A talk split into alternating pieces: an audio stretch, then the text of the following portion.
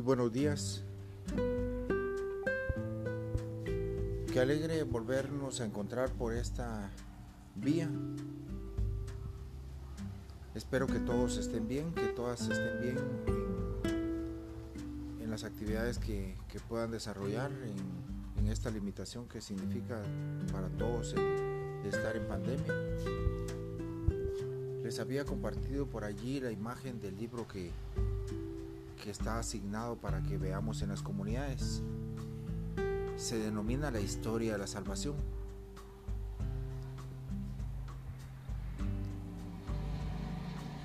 Ese libro narra, entre otras cosas, eh, toda la historia de la salvación que, en la que Dios se ha involucrado con el hombre para buscar que éste se salve y que nosotros podamos llegar un día a ese a ese cielo que Dios nos tiene prometido y que tanto anhelamos. La historia de la salvación tenemos que entenderla desde, desde el punto de vista de que ha estado presente a lo largo de cada paso de la humanidad y, y hoy está presente en medio de nosotros de una forma, dice el libro, está presente de una forma positiva, activa en cuanto a que Cristo ya vino a la tierra, el Mesías ya estuvo entre nosotros y ya nos alcanzó esa salvación que nos tenía prometido.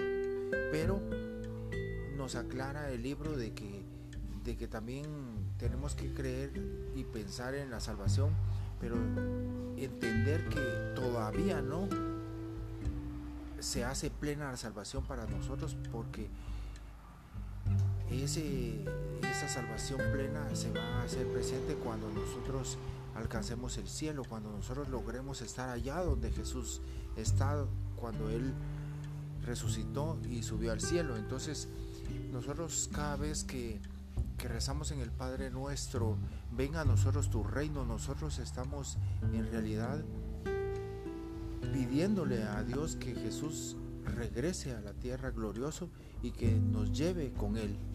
Nosotros estamos pidiéndole que, que podamos estar un día en, su gloria.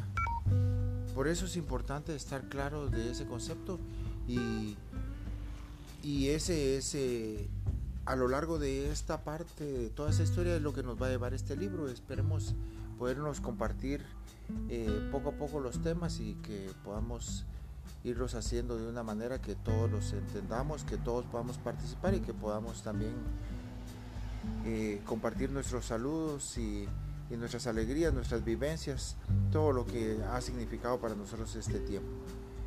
Me alegra tanto poder iniciar de nuevo la comunidad y que Dios las bendiga, que Dios quede con ustedes y que les siga dando siempre esa voluntad y esa perseverancia para seguir en las cosas de Dios que Él nos quiere alegres, nos quiere felices y sobre todo quiere salvar nuestras almas.